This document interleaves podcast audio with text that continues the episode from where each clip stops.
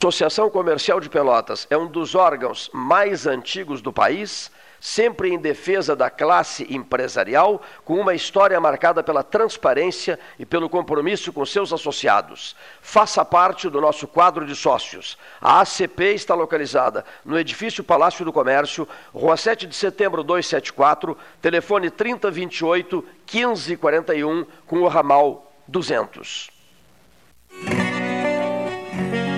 Consciência, dados e união foi implantada a cor de cada região. Distanciamento controlado é o nome. Feito assim com a cabeça e o coração. E apesar de tudo que já fizemos, de façanhas até aqui enfileiradas, não podemos afrouxar ou baixar guarda porque vidas precisam ser cuidadas. Não podemos entregar o corona de jeito nenhum, amigo e companheiro. Bota a máscara, segue o protocolo. Cuida a gente da região do estado inteiro. Acesse distanciamentocontrolado.rs.gov.br e siga os protocolos da sua região. Governo do Rio Grande do Sul. Novas façanhas. Nos últimos meses, o Sanep investiu muito no abastecimento de água. Foram construídas subadutoras, feitas substituições de rede, limpeza da tubulação e reativação de reservatórios. Nossos servidores também foram valorizados. Criamos adicional salarial de difícil acesso, compramos equipamentos de proteção individual, novos vestuários, novos veículos e o horário de atendimento foi ampliado. Tudo isso para melhorar o serviço à população. Você contribui e o Sanep retribui. Bom Sul, qualidade em carnes suínas e bovinas. Avenida Fernando Osório, 6959. Telefone 3273-9351. Estamos vivendo um momento diferente de se resguardar e proteger o próximo. Pensando nos nossos clientes e na comunidade, tomamos as medidas necessárias para esse momento. Conte com os canais digitais do Banrisul e procure o atendimento presencial só quando for indispensável. No aplicativo Banrisul Digital, você gerencia sua conta pessoal e empresarial, faz transferências, pagamentos e até depósito de cheques, tudo com segurança e de onde você estiver. Banrisul e você. Nossa parceria faz a diferença. Suba no caixote do Café Aquário para debater a duplicação da BR-116. Na prevenção do coronavírus, precisamos pensar na saúde de todos, principalmente dos idosos. Devemos também lavar bem as mãos com água e sabão várias vezes ao dia, utilizar álcool em gel 70%, cobrir nariz e boca com o braço quando espirrar ou tossir, manter os ambientes ventilados e não compartilhar objetos de uso pessoal. Depende de todos prevenir o coronavírus. Como diz o ditado, uma mão lava a outra. Secretaria da Saúde, Governo do Rio Grande do Sul.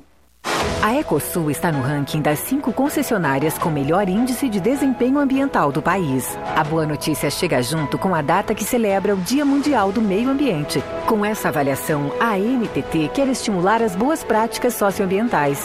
Temos orgulho dos nossos programas de redução do consumo de água, energia limpa, produção de mudas nativas, separação de resíduos, frota sustentável, entre tantas outras ações do nosso cotidiano.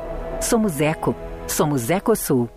Genovese Vinhos, Delicateces, produtos de marca, a qualidade de sempre. Ligue 3225 7775, Doutor Amarante 526. Visite a sua Genovese Vinhos. Transformar sonhos em realidade. A Life Sleep Comfort chegou para ser a primeira multimarcas premium de colchões da região sul. As melhores marcas mundiais: a americana Simmons, a espanhola Flex, a francesa Epeda, todas em um só lugar. Tecnologia e qualidade internacionais com preço acessível. Life Sleep Comfort. Em Pelotas, na Osório, esquina Voluntários, na Professor Araújo 1458 e no Shopping Pelotas.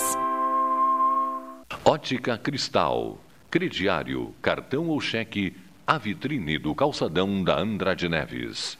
Panemio, alimentos saudáveis e conveniências. Osório, esquina Rafael Pinto Bandeira. Teleentrega 3225 2577. Pelota Negócios Imobiliários, administração, venda e locação de imóveis. Uma nova opção no mercado de Pelotas e região. O profissionalismo que você precisa com toda a atenção que você merece. Pelotaimóveis.com.br, Rua Santa Cruz 1679. Celular e WhatsApp 91 11 7432. Telefone 3227 7077. Pelota Negócios Imobiliários. Não podemos dar trégua ao coronavírus. Com o distanciamento controlado, nosso estado foi dividido por regiões e cores, de acordo com a velocidade do contágio e a capacidade do sistema de saúde. Todo sábado as cores são atualizadas e os protocolos já começam a valer na segunda-feira seguinte. Acesse distanciamentocontrolado.rs.gov.br e siga as orientações. Não esqueça, saia de casa somente com máscara e intensifique a higienização. Governo do Rio Grande do Sul. Novas façanhas. O que você acha de poder escolher como e onde será o seu imóvel próprio? Pela primeira vez em Pelotas, você terá a possibilidade de construir o seu imóvel do jeitinho que sempre quis. Acesse o site www.meuporto5.com e nos conte mais sobre o Porto 5 dos seus sonhos. Ele pode ser seu com valores a partir de 128 mil reais. Porto 5. Conte seu sonho e juntos vamos realizá-lo. Unimed Pelotas. O melhor plano de saúde, com urgência e emergência 24 horas. Clínica de Imunologia e Alergia Dr. Alcino Alcântara Filho. Rinite, sinusite, bronquite, alergia a alimentos e medicamentos, alergia de pele, testes, vacinas. Clínica de Imunologia e Alergia Dr. Alcino Alcântara Filho. Em Pelotas, Rua Princesa Isabel 280 e em Rio Grande, Avenida Portugal 213.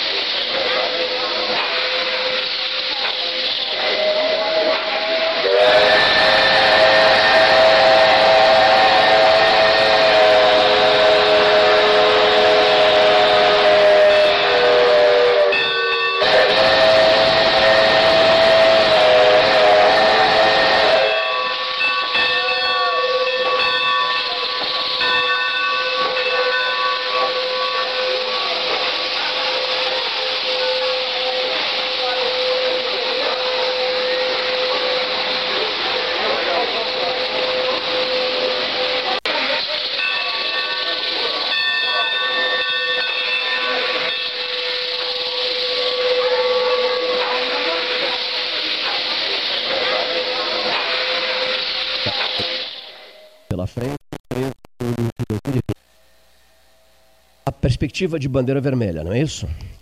Agora, para quem é bandeira vermelha, para quem, quem eh, eh, seria bandeira preta, no caso, sexta-feira da bandeira preta, seria isso não? Para alguns pontos do estado, a perspectiva de uma sexta-feira bandeira preta. Meu Deus, estamos num túnel escuro, é isso? Num túnel escuro procurando a saída. Sabemos que há sol lá fora, raios generosos do sol e de vitamina, de vitamina D, lá na ponta, lá no fim do túnel. Mas estamos no meio do túnel e temos que ter a paciência necessária, continuar caminhando serenamente. Se estiveres passando pelo inferno, continua caminhando. Até chegarmos lá, fingindo, até fingindo que está tudo bem, até chegarmos lá, isso vai passar. É claro que vai passar. Um amigo meu de Santa Vitória do Palmar me disse isso, né, Edgar Ribeiro Martins Neto? Isso vai passar. Paciência infinita. É com o andar da carroça, me dirá alguém do Cerrito, que as abóboras se acomodam. Diria alguém do Cerrito. Eu fiz um levantamento, nós já vamos entrar em contato com Brasília em seguidinha. Eu fiz um levantamento sobre os, onde eu coloquei isso, eu, é o grande problema. Né? Mas enfim, eu fiz um levantamento. Está um pouquinho atrasado? Sem nenhum problema. A gente continua conversando aqui. Eu fiz um levantamento e até postei na rede social, Paulo Gastão Neto, sobre os municípios 0000, os que estão no 000.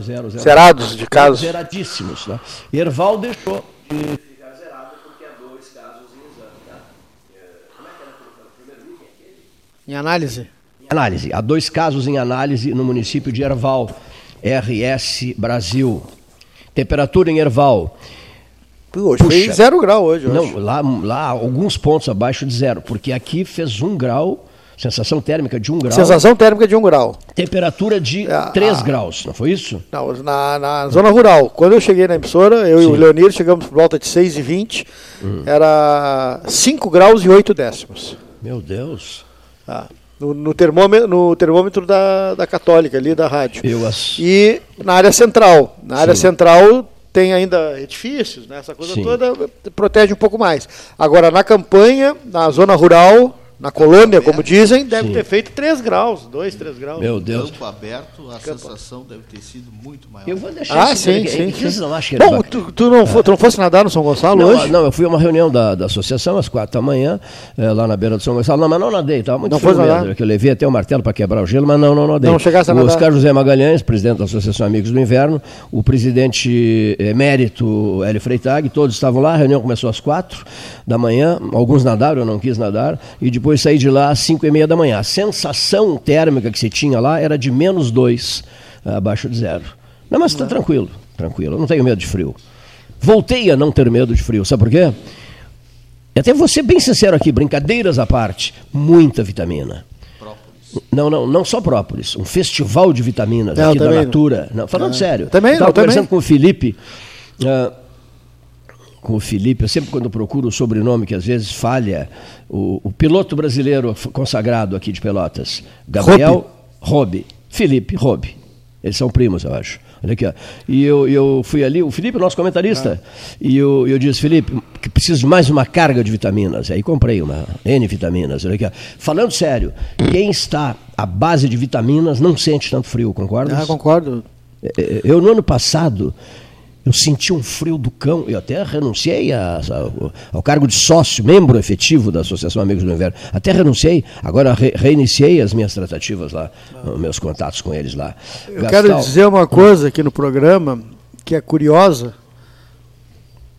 Pois não. Ó, Brasília, estamos vamos ver linha. primeiro. O bordão do 13 é estamos em linha. Então, olha aqui, se o bordão do 13 é estamos em linha, é, nós estamos abrindo hoje e isso se estenderá até a próxima semana, com, no microfone aqui e também no teclado, na operação teclado, 13, 24, 13, não é 13 não, 24H, o programa 24H pelo teclado pelo teclado.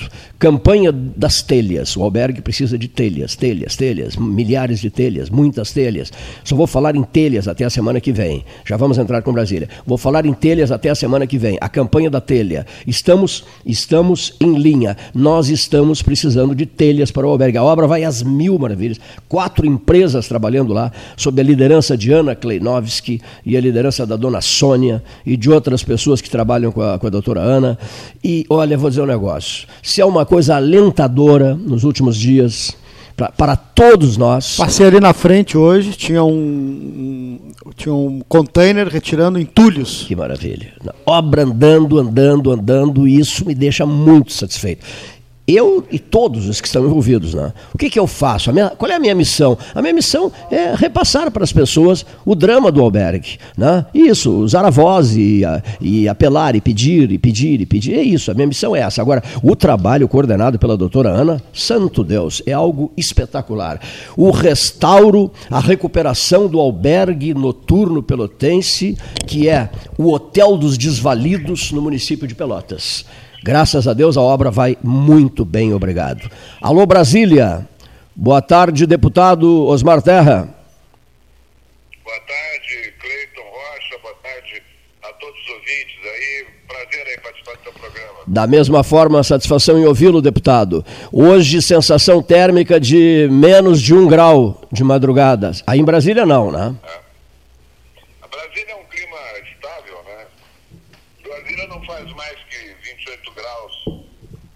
o dia e nem menos que, que 22. E de noite é 14 a 12 graus. Então é sempre o ano inteiro assim. O, o... É um clima muito melhor que daí, né? É verdade. É, olha, vamos combinar. Olha aqui, eh, deputado, ex-ministro da Cidadania, Osmar Terra. É, todo mundo tinha um certo medo, não, acho que assim um certo medo, não, vamos, vamos alterar essa frase tinha muito medo do inverno, né? de temperaturas rigorosas e as pessoas, eh, diante dessa pandemia que insiste em se fazer presente. Eu, antes de mais nada, tenho que fazer uma pergunta ao senhor, porque hum, dezenas de mensagens que estão aqui em meu celular dizem assim. O ex-ministro uh, Osmar Terra disse que em maio ela cederia e que em junho ela acabaria. Né? Nós estamos no dia 3, 3 de julho.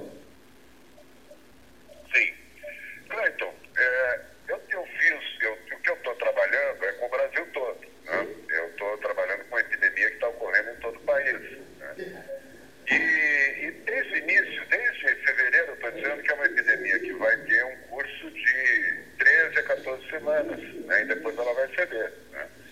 No conjunto do Brasil, todos os lugares onde a epidemia foi importante, o Rio Grande do Sul não teve, desde o início disse que a epidemia, o Sul não tinha circulação importante do vírus. Não era nem por causa da quarentena, que tinha poucos casos. É que o vírus não circulou. Nós ficamos 90 dias com tudo fechado, quebrando a economia do Rio Grande do Sul, quebrando as lojas, quebrando tudo, sem ter circulação do vírus, sem ter epidemia no Rio Grande do Sul. Né? E toda a justificativa é que era, isso era para evitar a epidemia. Nós íamos entrar primeiro em, em lockdown, quarentena, para sair primeiro que todos os outros que não aconteceu. Né? Então, é, no, o Rio Grande do Sul, o sul do Brasil, não é o Rio Grande do Sul, o sul do Brasil, os três estados do sul e os estados do centro-oeste tiveram uma circulação pequena do vírus.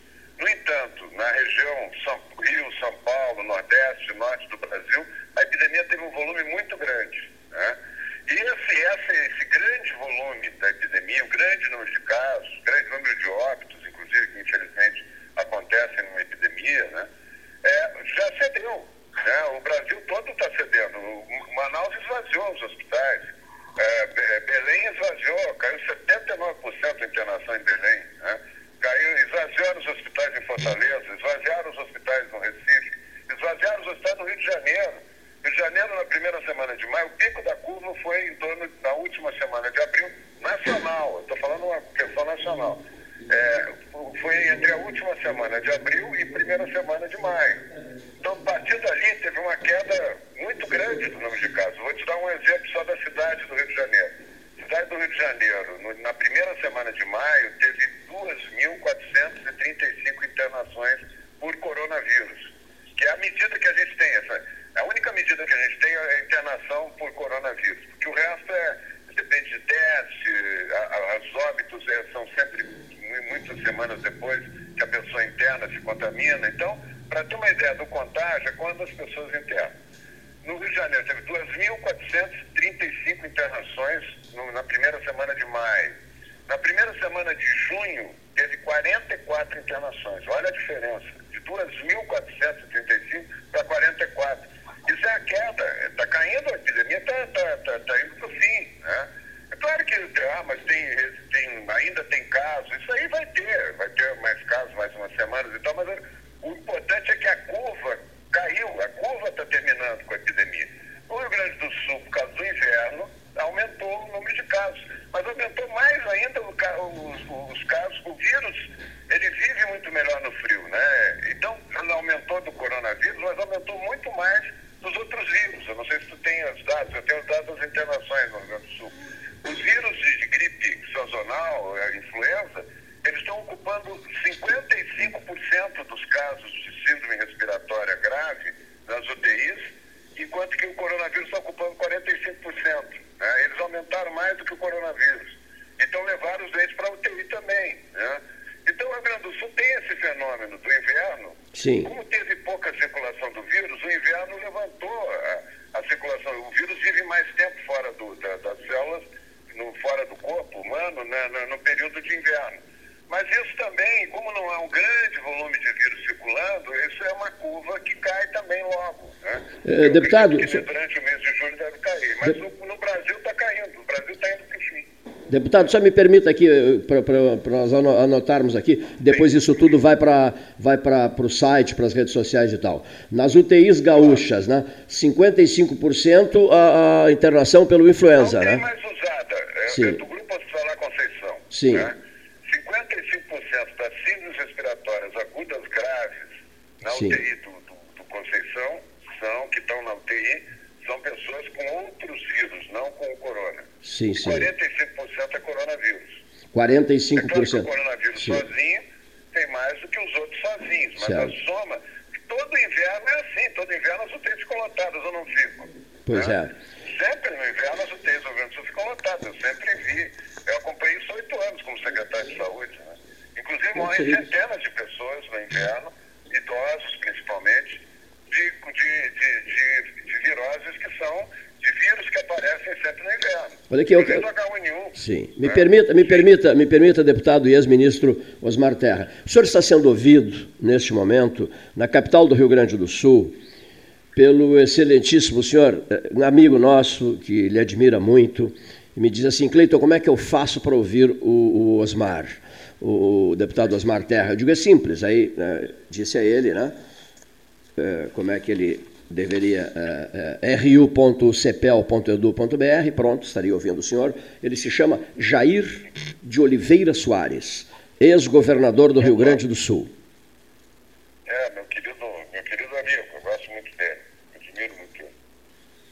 Lhe ouve na capital do Rio Grande. Bem. Muito bem, um grande abraço aí para o nosso governador Soares. Então, uh, retomando, uh, quais são os seus prognósticos né, para o corrente mês de junho. O que, o, que o que nós temos que trabalhar, veja bem, Cleiton, desde o início, eu nunca tive a intenção de fazer previsões exatas, né, de, de, dia e hora que sim, sim. a epidemia. Eu, disse é que o vírus segue um ciclo que não depende da, da, da quarentena, nem da. A quarentena não adianta nada. E o lockdown também não adianta nada. Ele seguiu esse curso. Olha, nós estamos com 63, 64 mil mortes no Brasil, em plena quarentena e lockdown. Todos os estados fazem quarentena e lockdown.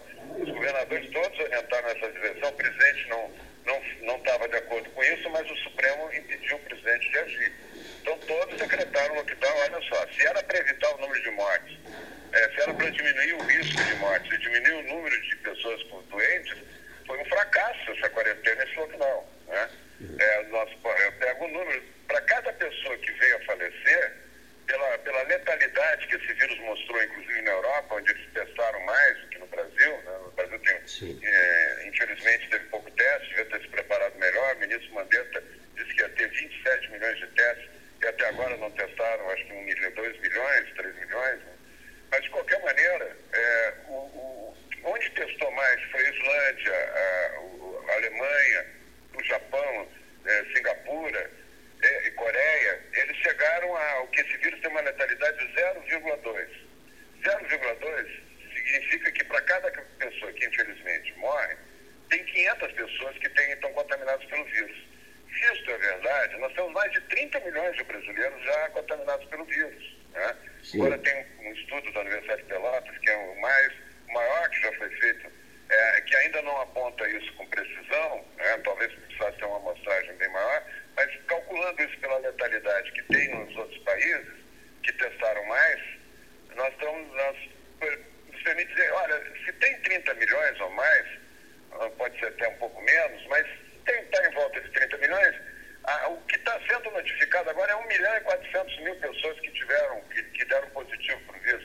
1 milhão e 400 mil é muito menos, muito pouco em relação, nós temos, na verdade, aí 20 vezes mais pessoas com o vírus circulando, contaminando, 90% assintomático, não sente nada, e, e fazendo, disseminando o vírus. Né? Foi isso que levou a um efeito rebanho em São Paulo, no Rio, é, em Recife, Fortaleza, São Luís, Belém, Manaus, que acabou com a epidemia. Né? O vírus fez a curva. Ele subiu, pegou os suscetíveis, nem sempre a, a população pela, pelos cálculos que estão fazendo hoje, pelo Friston, que é um, um grande é, pesquisador inglês. Ele fez um cálculo que pela quantidade de pessoas que, pela curva que o vírus faz, pela como ele começa a deixar de, de contaminar e desaparecer, ele calculou que não, mais da metade da população tem imunidade natural para esse vírus. Não, não, o vírus não afeta mais da metade da população. É, e que a outra metade, ou menos da metade que ele afeta, ele faz a curva com 17% dos, dos casos, como foi na Suécia, com 5% dos casos na Espanha, ele já faz a curva, ele já começa a desaparecer. Então isso não depende da, da quarentena, não depende. A Coreia fez em 10 semanas, esse, esse, essa, ele desapareceu. A China, a China lá em, em Hubei, no início, ninguém sabia como é que era a epidemia, eles fizeram um, um bloqueio de Hubei, né? a China não, não ficou bloqueada, a China continuou trabalhando, né? E aquele bloqueio de Hubei foi em 11 semanas, é, 76 dias. Subiu e desceu e terminou. Então, o vírus, ele, onde se bloqueia e onde não se bloqueia, onde se faz lockdown e quarentena e onde não se faz lockdown e quarentena, ele tem o mesmo, o mesmo tempo, é a mesma trajetória. É 10, 11, 12, chega a 14 semanas, é, pode chegar a 14 semanas. A descida dele, inclusive, é mais lenta, a curva de descida é mais lenta. Mas no Brasil, a queda começou a partir do final de abril, início de maio. Né? E, foi, e foi indo. Né? O Rio Grande do Sul, como teve pouca circulação do vírus, como teve no, em Mato Grosso do Sul, Sim. que teve muito menos mortalidade que qualquer estado brasileiro, como teve no Paraná, teve em Santa Catarina, agora com o inverno está circulando mais vírus, é isso que está acontecendo. E essa curva também deve terminar, sei lá, no mês de julho, início de agosto. Eu, eu, eu falo dessa, de, dessas previsões, não porque eu estou querendo acertar um número exato, mas é para dizer o seguinte, primeiro, a quarentena não, é inútil, não, não tem resultado. Segundo, que a, a, o vírus, é, é, a curva dele é agora, não é em, em, julho, final de julho, início de agosto, como o ministro Mandetta falou, que ia terminar em outubro essa epidemia. Isso não tem sentido, não, não vai acontecer. No Brasil todo ela está indo para baixo, né? E com a exceção dos estados do centro-oeste e do sul, onde circulou menos o vírus e agora com o inverno está aumentando. Mas ele, a quantidade, a população que tem no centro-oeste e que tem no sul do país e passível e suscetível de ser contaminado é muito menor do que o que já foi contaminado no Brasil. Por isso que a curva do Brasil está caindo. Né? Onde houve grande contaminação, está tá, tá, tá, tá indo para o fim. É isso, é isso que, eu tô, que eu tenho dito. Né? Então, no Sul, é Deputado. É agora, nós tivemos um pico, olha, para você ter uma ideia, o Rio Grande do Sul teve uma circulação pequena e teve pequenos surtos. O pico do que teve lá na no mês final de março no Rio Grande do Sul, até agora não foi ultrapassado de internações em hospitais. Sabia disso? Mesmo não. com o inverno, Sim. o pico que teve lá em março, no final, acho que 30, 28, 30 de março, não foi ultrapassado. Eu tenho os gráficos dos hospitais. Tem um dashboard, eu vou te mandar por, por depois eu te mando por, é, por WhatsApp, que tu acompanha as internações em todos os hospitais do Rio Grande do Sul, pelo menos em Porto Alegre tu acompanha. Me, inter, me interessa muito. Isso tem uma ideia. me interessa muito. Deixa eu aproveitar, antes de nos concentrarmos no Rio Grande do Sul, deputado e ex-ministro Osmar Terra, é, outro dia a gente fez um Belo Horizonte 13 horas, demoradíssimo, com o governador Romeu Zema. Né? E lá pelas tantas, é. lá pelas tantas, figura simpaticíssima, diga-se de passagem, lá pelas tantas, é. o Zema disse assim é, eu perguntei qual é a sua expectativa, governador, e ele disse isso irá até dezembro. Na, na, era uma, essa, essa, entrevista foi, foi o que aconteceu há uns 15, 20 dias atrás, né? É que Minas vivia um, um momento de pico, não é, do, do, do deputado? Minas vivia um momento de, de, de, muita preocupação. E essa frase dele ficou guardada na minha mente. Isso vai se estender, essa novela toda, né, até, inclusive a questão econômica, né, a, a, etapa seguinte, que será, digamos assim, a, a, a pandemia na área da economia, né, doutor Osmar? É, o, o, Minas, como foi no Centro-Oeste, Minas tem pouquíssimos casos. Eu não sei se você lembra que, que gostavam de comparar Minas com São Paulo. Sim. Né? Twitter, né? Minas teve pouquíssimos casos também, né? O vírus não circulou lá. O vírus circulou nos lugares onde ele entrou no Brasil.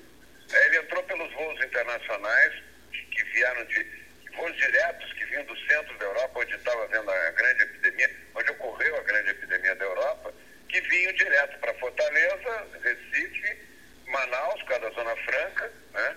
É, São Paulo e Rio. O vírus circulou no Brasil desde dezembro, ele está circulando. A primeira morte que teve no Brasil, hoje já, já pesquisada foi em janeiro.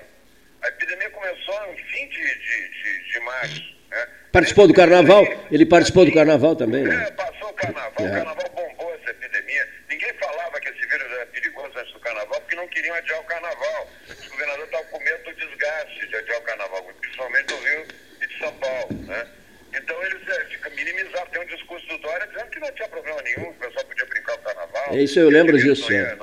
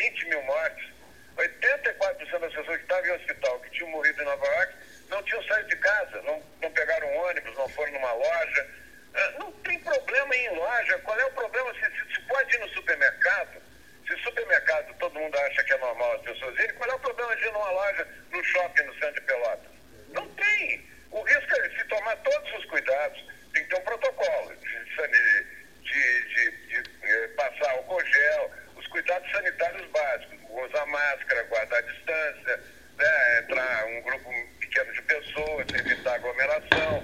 Essas coisas são básicas, tem que fazer.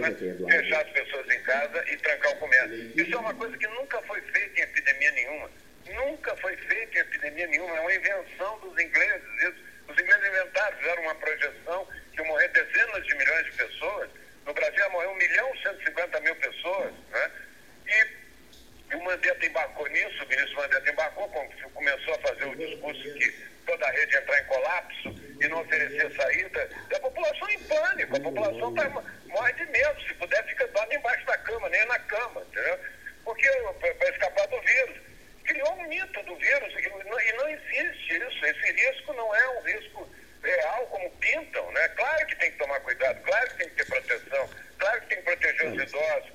Os asilos têm que ter testagem semanal, tem que testar todo mundo que trabalha em asilo toda semana para evitar que o vírus entre no asilo. O vírus entrando no asilo, ele mata um monte de gente. Agora em Lajeado, por exemplo, Lajeado teve um surto no frigorífico, teve mais de mil pessoas que tiveram, foram constatadas trabalhando em frigorífico em Lajeado, sabia? Sei, mais sim, eu sei.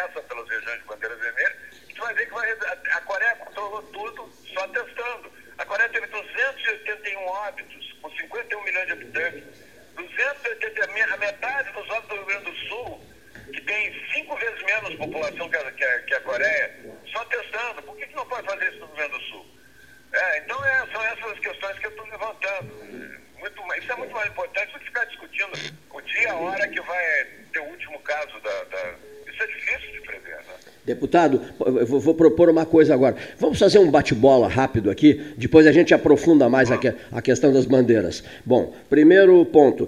O senhor é grande amigo de Arita Bergman, né? O senhor foi grande amigo, eu também, graças a Deus, de ter privado com essa figura extraordinária, é, o doutor Danilo Rolim de Moura. O senhor. É, meu, meu grande seu grande amigo, né? O senhor conviveu muito com o professor Antônio César Borges, com o Ricardo de Campos Nogueira, né?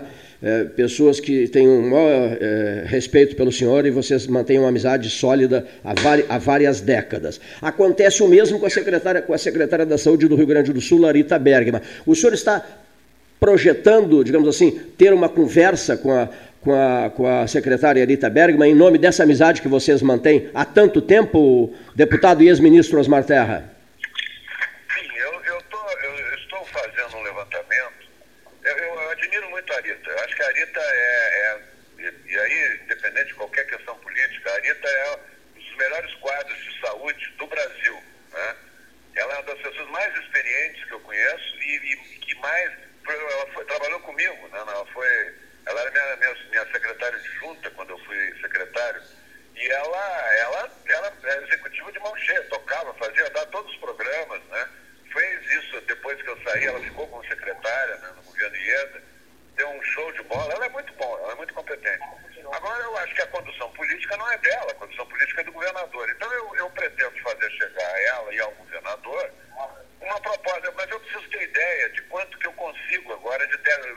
Eu imagino que nós vamos ter uma quantidade. O que, que o Rio Grande do Sul pode processar de Sim. testes é, e, e, conseguir os testes necessários, é, aumentar a capacidade de processamento e conseguir o maior número possível de testes para o Rio Grande do Sul agora. Eu acho que isso, isso substituir essa política de, de fechamento de lojas, de quarentena, por uma política de testagem maciça da população. E de repente, e de repente, deputado, as bandeiras, é, o projeto das bandeiras, é, talvez nem tenha sido idealizada pelo governador do estado, mas por assessores.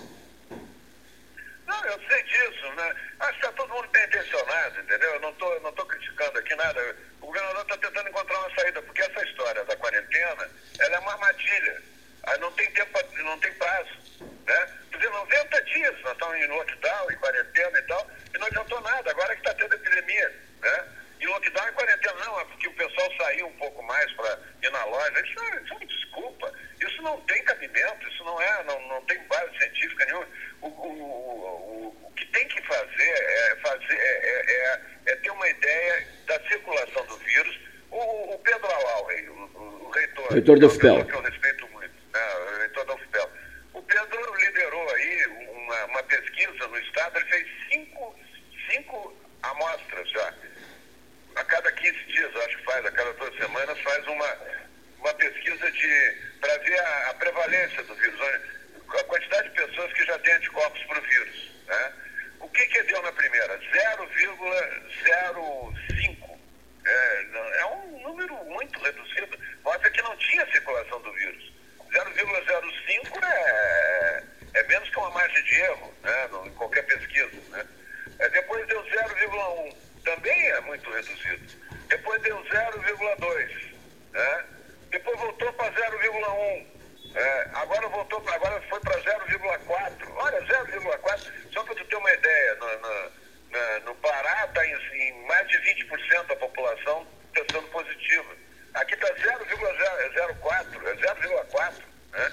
Então, é, é, uma, é, a gente tem que admitir isso, senão é difícil ir adiante. Que não circulou vírus no Rio Grande do Sul. É, essa, essa quarentena que foi feita, ela não teve efeito. O vírus, como não circulou no Uruguai, como não circulou na Argentina. Essa quarentena que fizeram na Argentina lá, lockdown e tal, não sei o que lá, ela teve um, teve um resultado relativo, que está aumentando o número de mortes, mas estão 90 dias nisso aí, com, num lugar que circulou pouco vírus. Circulou pouco vírus no Paraguai. O Paraguai tem 12, 12 óbitos. Tu acha que o presidente do Paraguai é um grande sanitarista, vai ganhar o prêmio Nobel? Não, é que teve pouco vírus lá.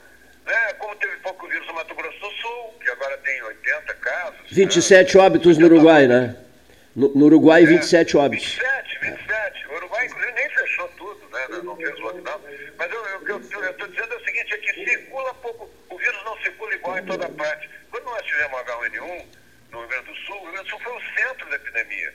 Foi o lugar que mais tinha. O Rio Grande do Sul, Paraná e Santa Catarina estava explodindo o número de casos. O resto do Brasil não tinha. Foram poucos vírus para cima, entendeu? Ele entrou pela fronteira da Argentina, foram poucos vírus para cima. Agora aconteceu o contrário, ele entrou pelo, pelo Rio de Janeiro, pelo, pelo Nordeste, pelas praias, pelo turismo do Nordeste, pelo turismo do Rio, pela, pelo comércio com São Paulo e com a Zona Franca, entraram e depois veio vindo para cá. Os- Vieram poucos vírus, veio uma quantidade pequena de vírus. Olha, 0,4% depois de 90 dias de, de, de, de, de- de epidemia é muito pouco. Né? Agora, agora com o inverno isso aumenta, aumenta natural. Esse vírus ele, ele, ele sobrevive melhor fora do corpo no inverno, vai aumentando, vai ter um surto, como tem um surto de influenza. Está tendo um surto de influenza junto com um surto de coronavírus. Tanto é que a maior, a maior parte dos- da ocupação dos leitos, por exemplo, do Hospital Conceição, hoje, durante todo o mês de junho e hoje, 55% é influenza, rinovírus, os vírus que dão pneumonia, que podem matar também no inverno, e, e 45% é coronavírus. Né? Então tem uma competição, inclusive, do- do- do- dos vírus né, na- na- no inverno. É, isso é normal todo inverno. Ou será que algum ouvinte aqui deixou de ver um programa na televisão falando da falta de leitos de UTI no inverno gaúcho? Sempre acontece, sempre acontece. Nós temos que ter a capacidade de aumentar rapidamente o número de leitos. Eu Olha não sei aqui. se isso vai acontecer num- numa escala grande agora, mas o que eu estou dizendo é o seguinte: nessas circunstâncias, se nós abrimos um programa de testagem maciça da população, dá para conseguir muito teste agora, está chegando muito teste que, que o governo federal comprou. Se nós abrirmos, não vamos mais fazer lockdown, não vamos mais. A gente está protegendo muito mais a população, localizando onde é que está o vírus e isolando as pessoas, do que trancando em casa e quebrando o comércio. Deputado, deputado, duas questõezinhas aqui. Um ouvinte, né, interagindo conosco, um ouvinte diz o seguinte: esse vírus também usou calção de banho e bermuda né, no período do verão, né? Bom, o outro ouvinte diz assim: deliciosa a avaliação sua de que, no caso do Paraguai, em função dos números paraguaios, o excelentíssimo senhor presidente do Paraguai receberia o, o, o, o Prêmio Nobel de Medicina. Não tem, o vírus circula pouco. Quando o vírus circula pouco é uma barbada, né? É, realmente, é, é, infelizmente, teve mortes. Né? Eu sempre acho uma tragédia a morte de uma pessoa.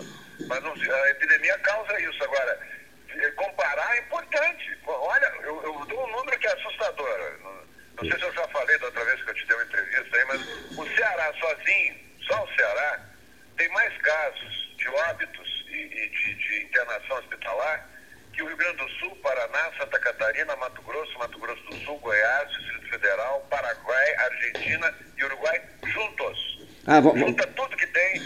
O senhor fala, o senhor fala, o senhor está falando, o senhor, tá, o senhor fala muito rápido. Aqui. O senhor fala muito rápido. Rio, Rio Grande do Sul, Paraná, Santa Catarina. Os três estados do Sul, Sim. tá? os, os- os três estados do, do, do- do Centro-Oeste, mais o Distrito Federal, tá? que é Mato Grosso do Sul, Mato Grosso, Goiás, e o Distrito Federal, são sete unidades da Federação Brasileira, mais Uruguai, Argentina e Paraguai. Deus. Não dá o que deu no, no- no Ceará. Meu Sabe Deus. por quê? Porque o Ceará teve uma grande epidemia. O vírus circulou muito lá antes de começar a epidemia, inclusive.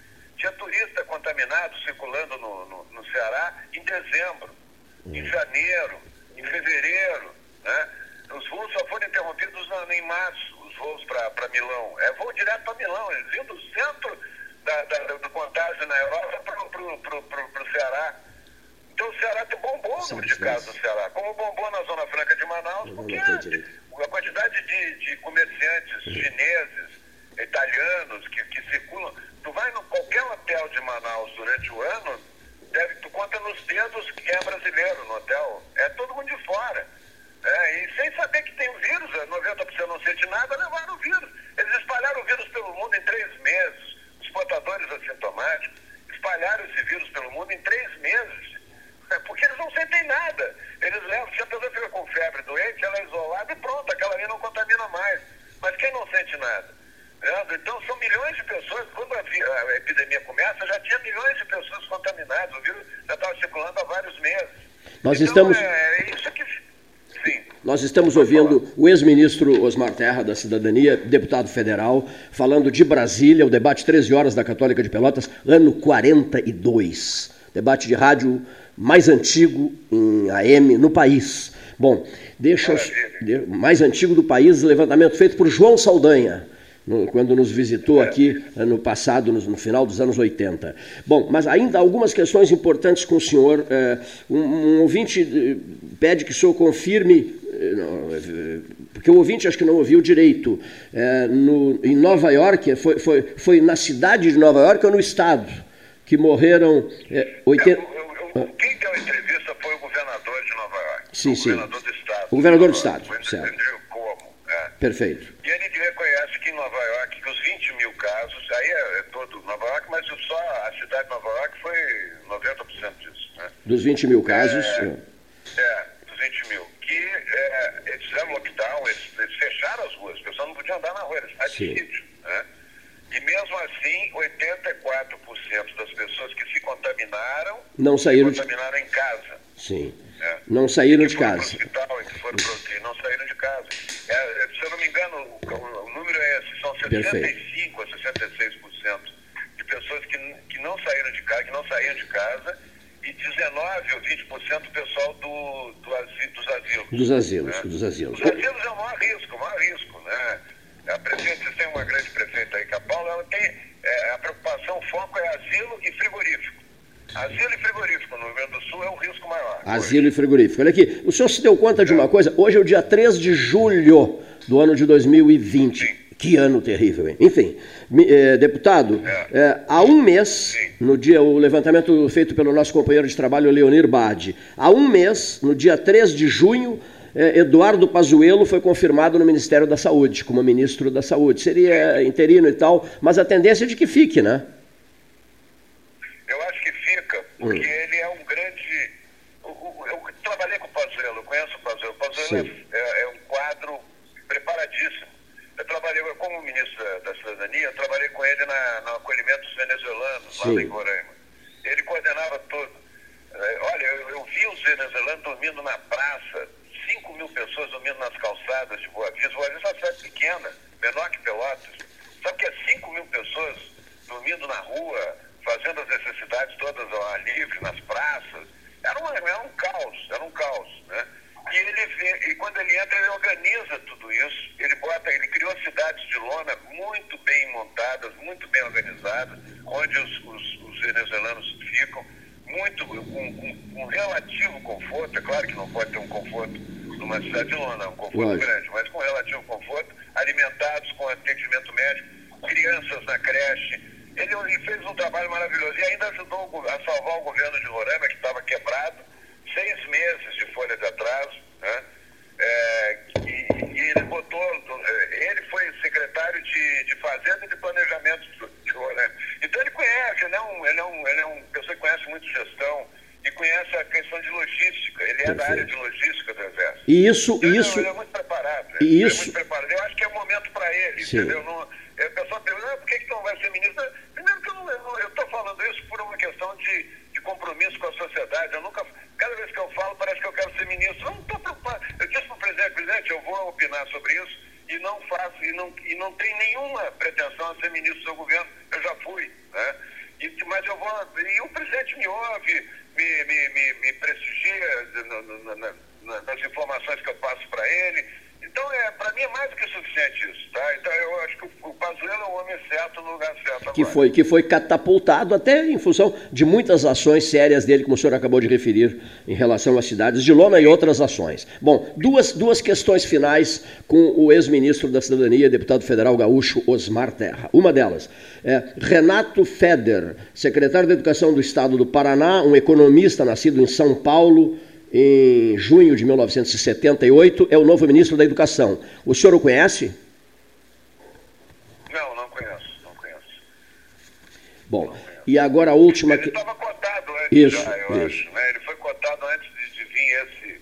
É, o, isso. O, o, o, que foi, o que, que assumiu lá e depois não tomou posse. Isso, o da Cotelli. Da Cotelli. É. Uma outra coisa, ontem a CNN chegou a anunciar o nome do ex-ministro da Educação, Hugo Napoleão do Rego Neto, ex-ministro é, também da, das Comunicações, ex-ministro da Cultura, duas vezes governador do Piauí, enfim, é, o advogado de JK e um grande amigo meu. E eu fiquei numa baita torcida pelo Hugo Napoleão, mas hoje oficializado o nome de Renato Feder, é, secretário da Educação do Estado do Paraná. Bom, a última questão ao nosso prezadíssimo amigo Osmar Terra. É, os respiradores superfaturados. Né? Determinados estados da federação, e secretários de saúde que inclusive foram demitidos, um chefe da Casa Civil do governo de Santa Catarina, de Santa Catarina foi demitido. Essa confusão extraordinária que envolve quase 770 milhões de reais com respiradores adquiridos junto a uma importadora de vinhos em Manaus e outros estados da federação envolvidos. Esses episódios todos, deputado Osmar Terra, agora eu vou fazer um depoimento pessoal meu aqui, e eu quero a opinião do senhor sobre a, a pessoa aproveitar-se de uma, de uma pandemia, de um caos mundial, nem é nacional, mundial, para é, fazer caixa, para desviar dinheiro, para comprar sem saber de quem está comprando.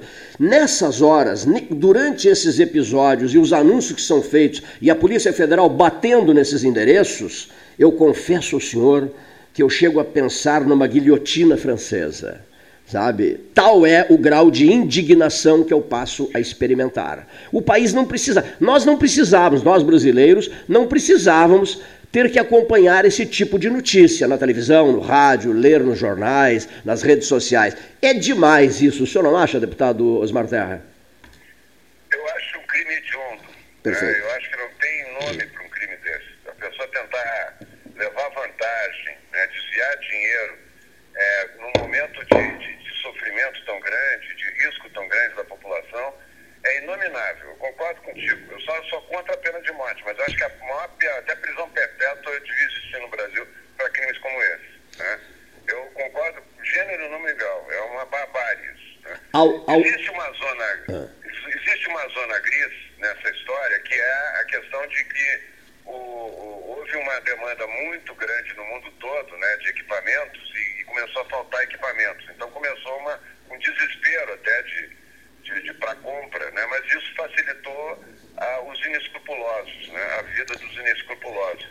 Eu imagino até que tenha gente que tenha comprado equipamentos e tal, no, no, sem, sem, sem ter levado nenhuma vantagem, mas a maneira como foi feita, a liberação, como o, o presidente decretou emergência em saúde, 3 de fevereiro, é, começou a ter.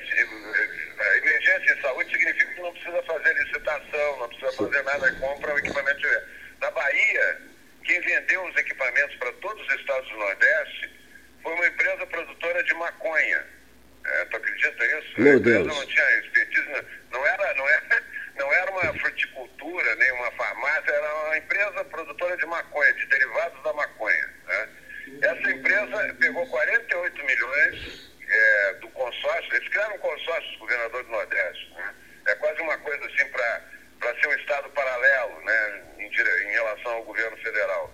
Que é, praticamente toda, toda, todos os estados do Nordeste são governadores mais à esquerda, do PT, PCdoB, né? PSB, são, são pessoas que estão mais à esquerda. E, e, o governador da Bahia que liderou isso, esse consórcio. E é, 48 milhões eles entregaram adiantado para essa empresa. E a empresa não comprou nenhum respirador. Né? Produtora de maconha. Tu vê o, a, a, que ponto chega é uma situação dessa. Né? Então, é, realmente, eu acho que tem que ter uma punição exemplar para quem comprovadamente, acho que tem que ter direito de, de defesa, tudo bonitinho mas quem comprovadamente desviou dinheiro público numa situação, numa circunstância dessa, tem que ter pena máxima e pena, inclusive, sem, sem é, é, é como é que diz, progressão, Sim. sem nada. É como crime hediondo. Né? Tem que ser um crime hediondo. Bom, para quem ligou o rádio agora, nós estamos entrevistando o ex-ministro da Cidadania, Osmar Terra, deputado federal pelo Rio Grande do Sul. E para quem ligou o rádio agora, só para fecho de conversa, é, é, vale dizer o seguinte: o senhor não aceita, sob hipótese nenhuma, o sistema de bandeiras implantado pelo Estado do Rio Grande do Sul?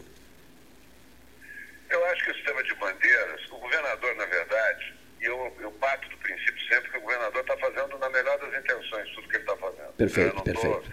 Estou criticando as intenções dele, eu estou criticando a, o, que, tá, o que ele está fazendo.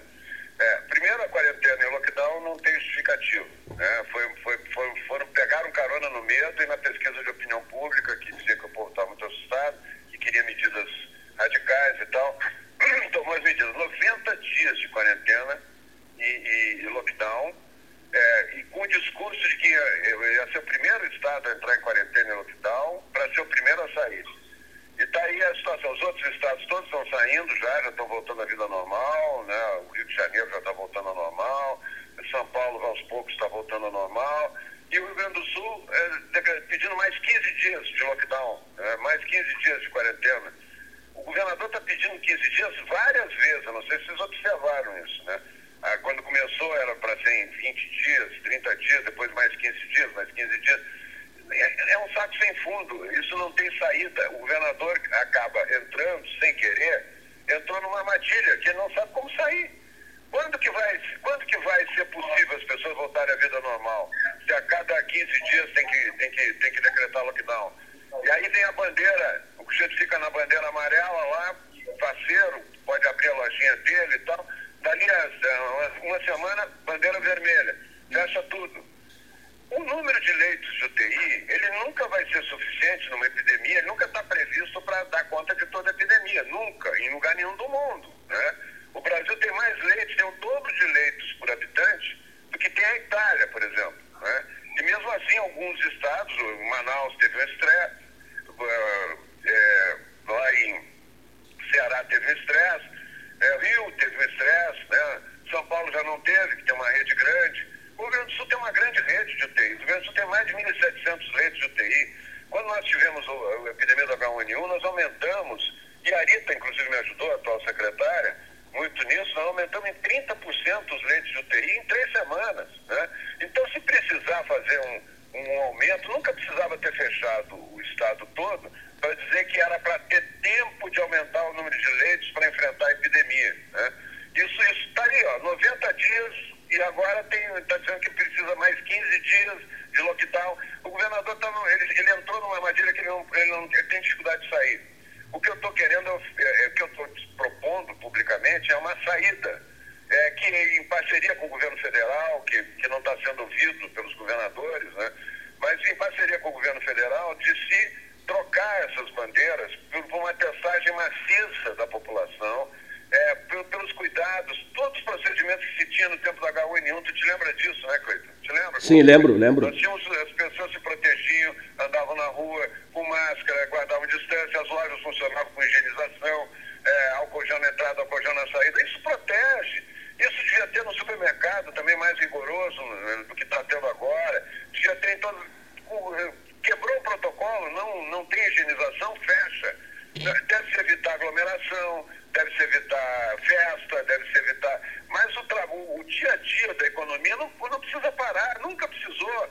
Eu, eu pergunto, quantas pessoas em Pelotas contaminadas? Hein? Tu tem ideia do número, não? Ou podemos fazer uma suposição?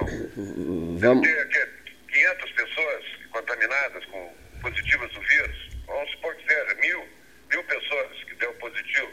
Eu te garanto, te garanto que não, não tem 5% que pegou isso na, na, andando no comércio, agora quando abriu a bandeira, fechou a bandeira. Quando teve, pôde, pôde andar no comércio, não teve 5 pessoas, 5% que pegou. A maioria pegou em casa. Eu faço, eu aposto com quem quiser. A maioria das pessoas que pegaram o vírus em Pelotas pegaram em casa. Foi contaminação de família inteira. Né?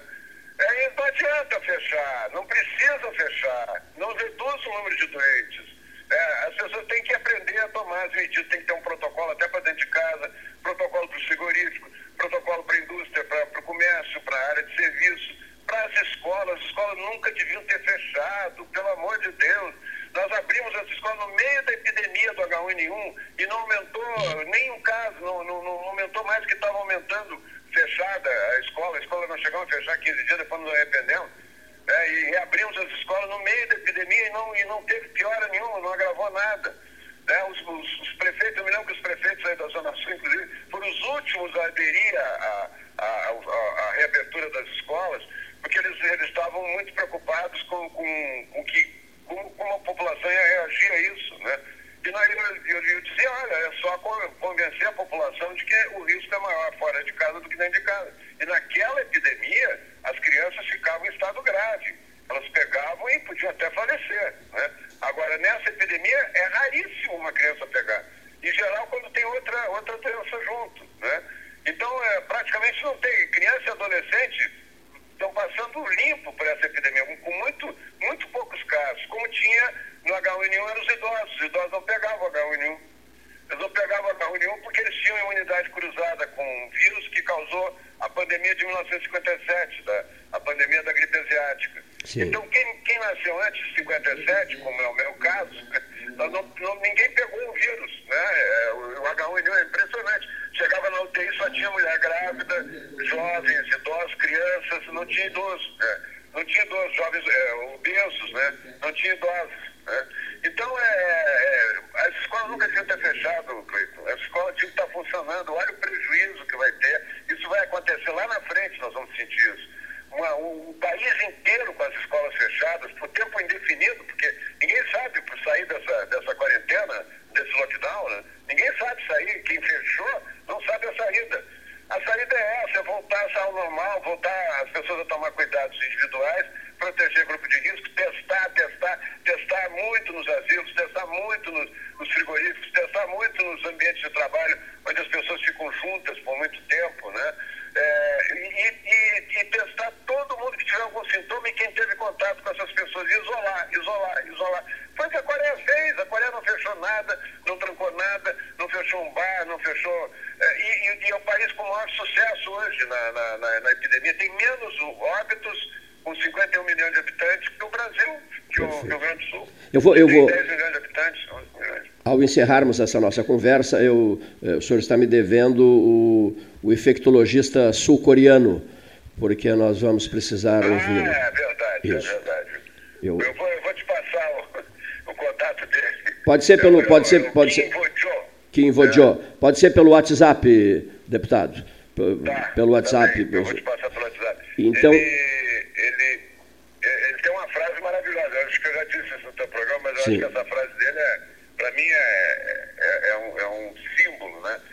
Perguntaram para ele por que, que a Coreia não fazia lockdown, não, não fechava o comércio, como os outros países da Europa estavam fechando, e não fechava as escolas, e não e, e botava as pessoas todas de quarentena. Perguntaram para ele por que, que eles não faziam isso. Aí ele virou e disse assim, olha, é, é que nós somos uma democracia. Foi a resposta dele. Kim, Kim Vojo. Vo- Eu quero ouvi-lo, eu quero ouvi-lo. Eu quero, eu quero ouvir Kim Vojo, aqui para o sul do Rio Grande. Receba os, os agradecimentos da mesa 13 horas, por essa conversa franca, aberta. O senhor que, eh, inclusive, está eh, dando dicas, recomendações, e tem no governo do Estado uma grande amiga, que é a secretária de Estado da Saúde, Arita Bergman. Receba o nosso abraço. Muitíssimo obrigado, deputado Osmar Terra. Eu que agradeço. Um grande abraço aí para ti, para todos os ouvintes, Cleiton. Sempre é um prazer aí participar do teu programa. Um grande abraço. Outro para o senhor, gratíssimo, gratíssimo. Deputado Osmar Terra, ex-ministro da Cidadania, ex-ministro de Estado da Cidadania, conversando com a turma do 13. Bom, são agora, pela hora oficial Ótica Cristal, 14 horas e 13, 13 sempre o 13, vice, e 13 minutos. Salão Amarelo, Palácio do Comércio. O comentarista José Fernando Gonzalez subirá simbolicamente no caixote do 13, aqui no sétimo andar do Palácio do Comércio, porque a turma nossa, né, Leonir Bade? Eles estão recolhidos, estão em suas residências, usando máscara, é, tem que ter todos os cuidados, né? Tomando chá chinês ou sul-africano em casa e passando as suas mensagens à mesa, à, à, à, à mesa 13 horas. Ouçamos então o professor José Fernando Gonzalez. Boa tarde, 13 horas. Boa tarde, ouvintes. Boa tarde, Paulo.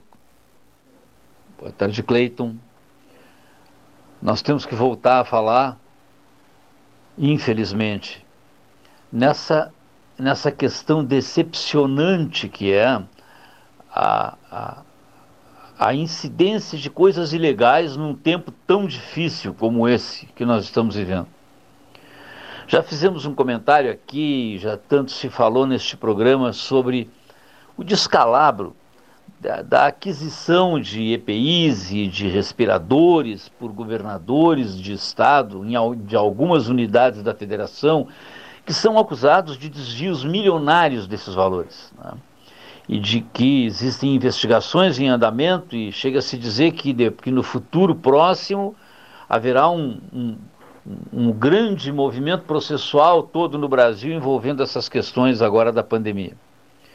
Não bastasse isso, depois veio a questão da ajuda de 600 reais dado pelo governo federal, que vem sendo recebido por pessoas que não têm a menor necessidade de receber, por pessoas que, num verdadeiro descalabro, estão se vangloriando disso em redes sociais, de receberem indevidamente, pessoas que estão fraudando isso e recebendo em nome de pessoas mortas, comprovadamente mortas. As notícias que nos vêm dos meios de comunicação são muito entristecedoras.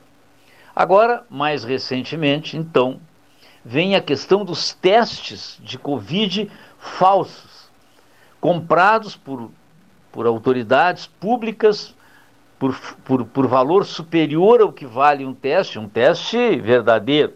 E esses seriam, então, testes falsificados e dariam sempre negativo.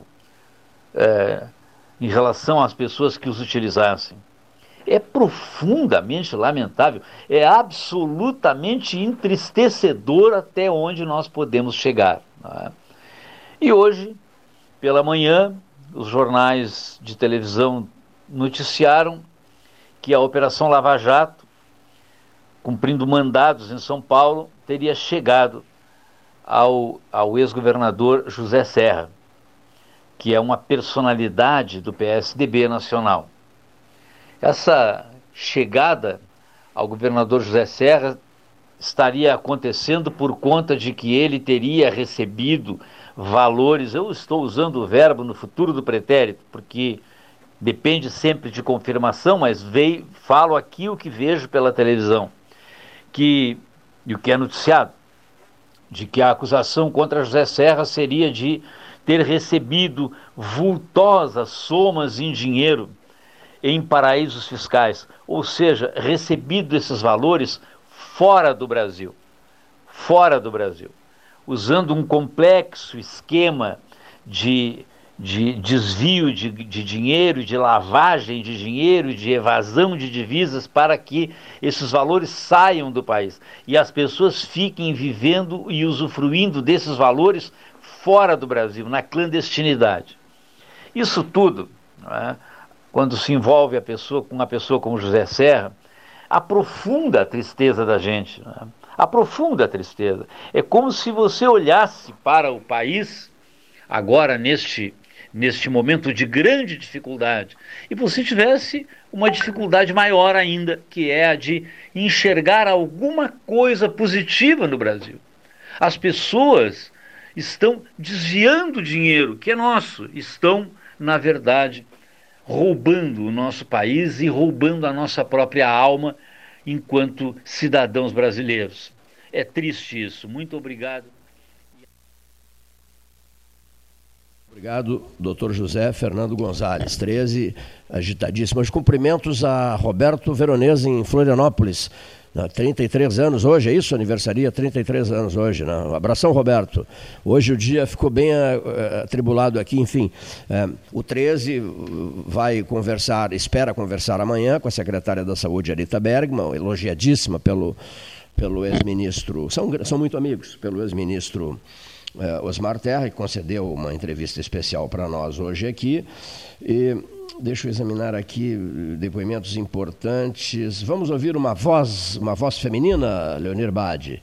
Vamos ouvir a doutora Clarissa Castanho, aqui no Espaço 13 Horas, nesta tarde de sexta-feira, último 13 da semana, 3 de julho de 2020, um pedido do albergue noturno pelotense, de seus dirigentes, da dona Sônia, da devotadíssima Ana Kleinovski, Estamos iniciando a semana das telhas. Precisamos de telhas, muitas telhas, para evitar as chuvas de julho, para que não tenhamos problemas com as chuvas de julho. Agora, os operários de quatro empresas dependem de telhas para dar continuidade ao trabalho. Ou seja, eh, o albergue noturno, que será todo ele restaurado, depende de muita telha é o pedido do 13. A frase de efeito do 13 é: estamos em linha. Pois então, se estamos em linha, eu aproveito o fato de estarmos em linha para encaminhar mais esse pedido que é um pedido eh, voltado para prestarmos atenção no Hotel dos Desvalidos. Doutora Clarissa Castanho. Boa tarde, Cleiton Rocha. Boa tarde, ouvintes do programa 13 Horas. Meu nome é Clarissa Castanho, sou médica otorrinolaringologista e médica do sono. Estou atuando em Pelotas já há 15 anos e estamos uh, diante de um problema grave de saúde e vim até aqui para poder falar um pouquinho a respeito. Qual é a minha intenção nesses poucos minutos. É, antes de mais nada, dizer que eu sou médica de via aérea superior e, como médica de via aérea superior, conheço bem ouvidos, nariz, garganta, que é por onde o vírus se contamina e por onde as pessoas se contaminam predominantemente ou principalmente. Uh,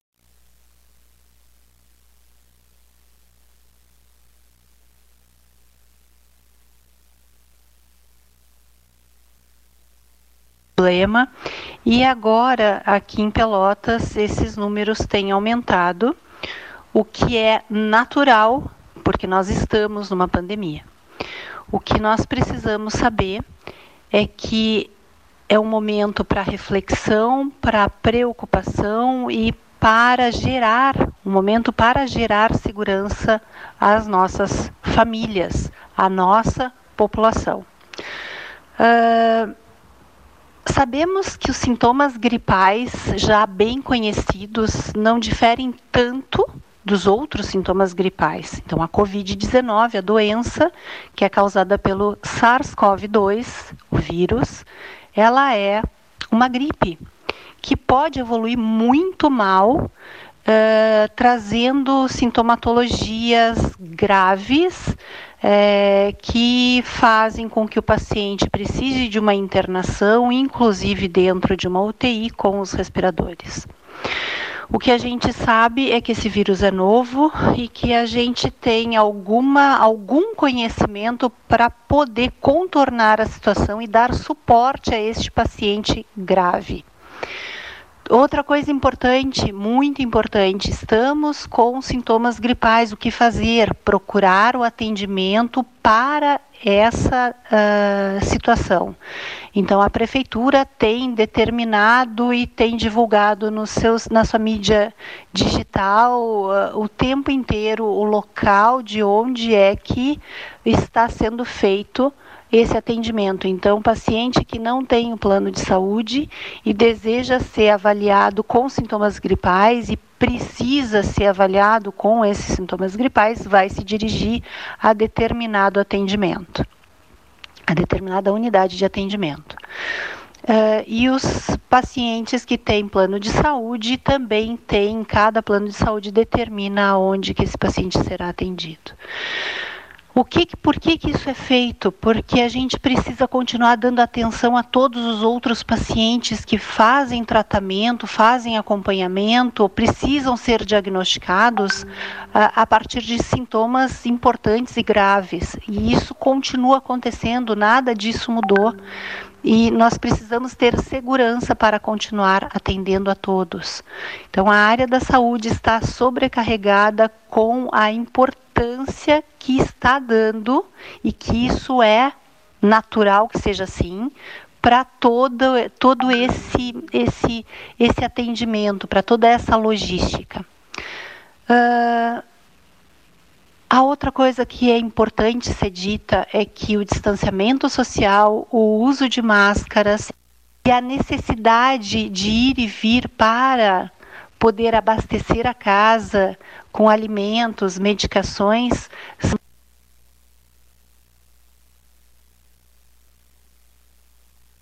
manter uh, um padrão de limitação para justamente evitar a contaminação a contaminação que a princípio vai ser feita uh, a partir de pessoas que são assintomáticas, que têm sintomas leves e que eventualmente vai contaminar alguém que pode desenvolver uma, um quadro grave. Então, isso é importante. É importante saber que existem pessoas na nossa família, no nosso meio, na nossa cidade, que precisam ser é, economizadas precisam ser é, atendidas. Então, é, precisamos deixar é, essa mensagem. Nós, na área da saúde, estamos trabalhando dentro de um programa de segurança que nunca se imaginou em ter. E eu gostaria muito que a população lembrasse que isso é de extrema importância e que a, eles podem, os indivíduos, de um modo geral, as pessoas podem ajudar se mantendo protegidas é, e saindo de casa para o necessário. Né? É, a vida continua e a gente continua cuidando da vida. Então, eu acho que essa é a mensagem importante. Uma boa tarde a todos e muito obrigada por.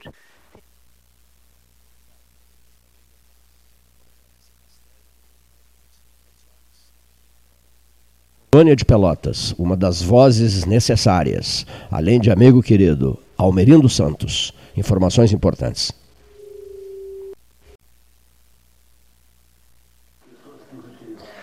Boa tarde, pessoal do 13 Horas, amigo Cleiton, Gastal, Leonir, todo o pessoal que estão aí nos estúdios.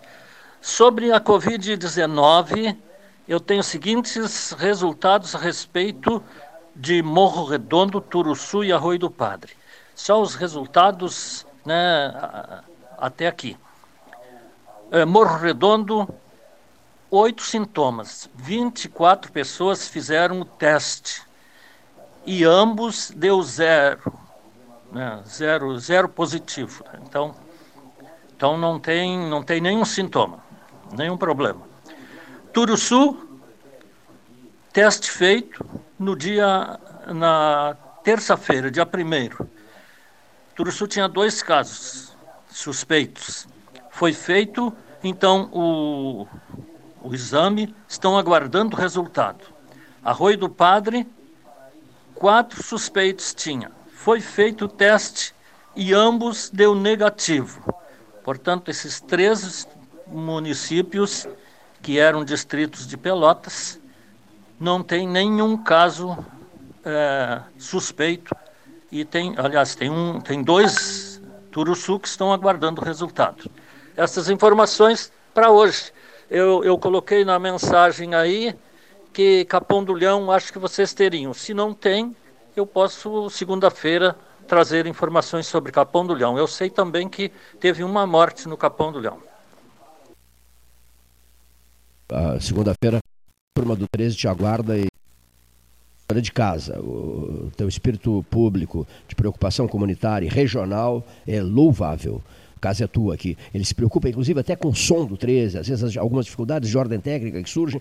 ele me manda mensagens: Cleiton, o som está ruim nesse momento, assim, microfone X não está funcionando, Y também, tal, tal. Almerindo dos Santos, uma marca né, do rádio e do amor ao futebol colonial. Né? amigo de todos, uma figura que eu, que eu aprecio muito e tenho um, um, carinho especial por ele. Grande amigo da mesa 13 horas. Outro queridíssimo amigo do 13 reside em Rio Grande.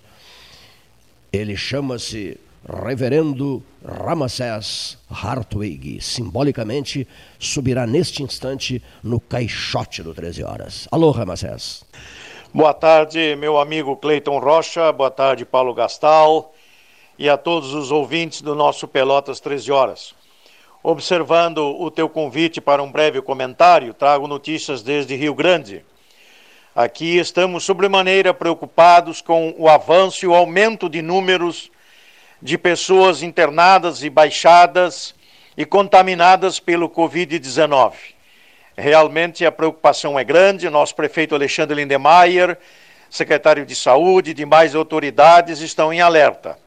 Mas como se não bastasse, meu amigo Cleiton, esse momento tão difícil da pandemia do Covid, eu quero lembrar ainda que estamos sem ministro da Saúde.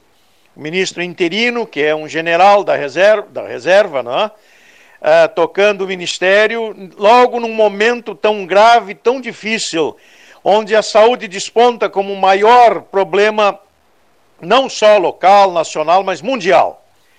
E também, num segundo momento, lamentar uh, o triste incidente com o nosso ex-futuro, que não chegou a assumir ministro da Educação, não é? o Dacotelli, com todas aquelas idas e vindas e aquelas coisas muito tristes e lamentáveis que a gente percebeu, e agora, até nesse momento, ainda sem o ministro da Educação. Ou seja, é uma outra área muito grave, de muita dificuldade no país, e não temos alguém que tenha condições de trocar com decência este ministério. Mas, com tudo isso, eu ainda penso que nós vamos conseguir passar esse momento com cuidado, usando máscara e cada um tomando as devidas providências necessárias para o convívio social, mas nós precisamos passar desta pandemia aprendendo uma lição muito maior para todos nós, que o ser humano deve ser o centro da preocupação, da razão de ser, e mais agora ainda, que as eleições foram adiadas para novembro, e muitos e muitos candidatos e candidatas já se licenciaram dos próprios meios de comunicação, é urgente que tenhamos critérios de escolha de pessoas dignas de serem confiadas a elas o nosso voto, para que tenhamos um melhor Brasil e um mundo melhor também. Esse é meu abraço a todos nós e um Brasil Noiva do Mar. Um dia lindo, ensolarado, esplêndido, sob encomenda, enfim.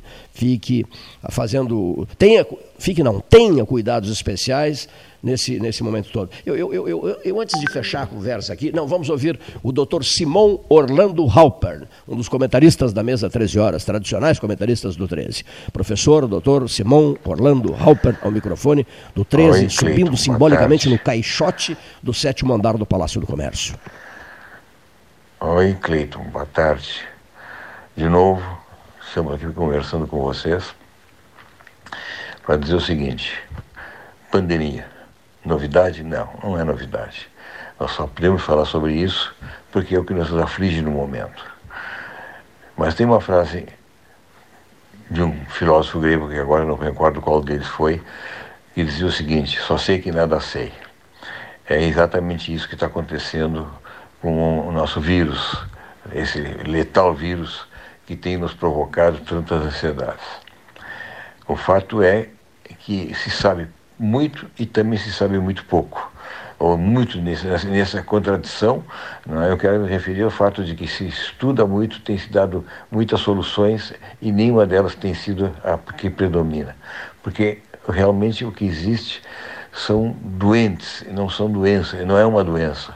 Isso provoca, provoca manifestações diferentes em indivíduos diferentes. Portanto, a dificuldade está em estabelecer um critério único para todos os pacientes. Isso, naturalmente, traz modificações a cada dia e daí a, a constituição dessas, dessa, dessa bandeira ver o índice de, de pacientes que existe em cada região. Essa, essa variação de, numérica é em função da carga viral que cada um recebe e da, dos, dos contágios que eventualmente, eventualmente pode acontecer. Ainda continua a ideia da máscara, porque ela evita que as gotículas, que são os grandes contaminantes desse vírus, de um para o outro, né, são, é um produto que realmente traz um benefício real. E o afastamento social é a, outro segmento que deve ser é, viabilizado entre nós. Eu acredito que na região sul tem acontecido o que tem de melhor, porque o índice de mortalidade é muito baixo. Isso significa que nós estamos nos comportando bem. A preocupação está em saber como é que vai acontecer no futuro, porque o vírus não vai desaparecer, o vírus vai continuar. E só a vacina, e só a vacina poderá trazer o benefício que todos nós esperamos. Por outro lado, essa parada na economia vai, vai se multiplicar com problemas futuros. Não vai ser de uma hora para outra que nós vamos resolver o problema econômico. Lojas estão fechando, pessoas, pessoas estão sendo desempregadas e é, aos bagotes. Não é uma coisa assim é, que vai ser trivial, não é uma trivialidade. E isso traz outro tipo de transtorno que eu já me referi em outras oportunidades, que é a fome. Porque sem dinheiro para comprar, não temos, não temos como reparar a necessidade de comer. Bom, daí a ação do governo, que tem sido dentro do possível, dando uma contribuição é, é, financeira para quem não tem condições de, de trabalhar, que eu não sei se é suficiente. O fato é que dinheiro tem pouco, inclusive em todo o país. E como se vai resolver isso, a não ser pela boa vontade da população, não tem outra maneira. É, o desemprego vai persistir porque não se recupera uma economia com uma perda que nós estamos tendo de uma hora para outra.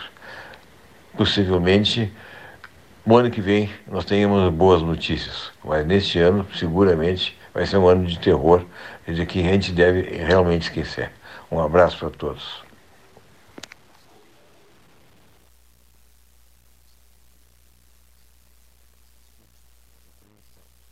45 colaboradores do 13. Troço fantástico isso, hein?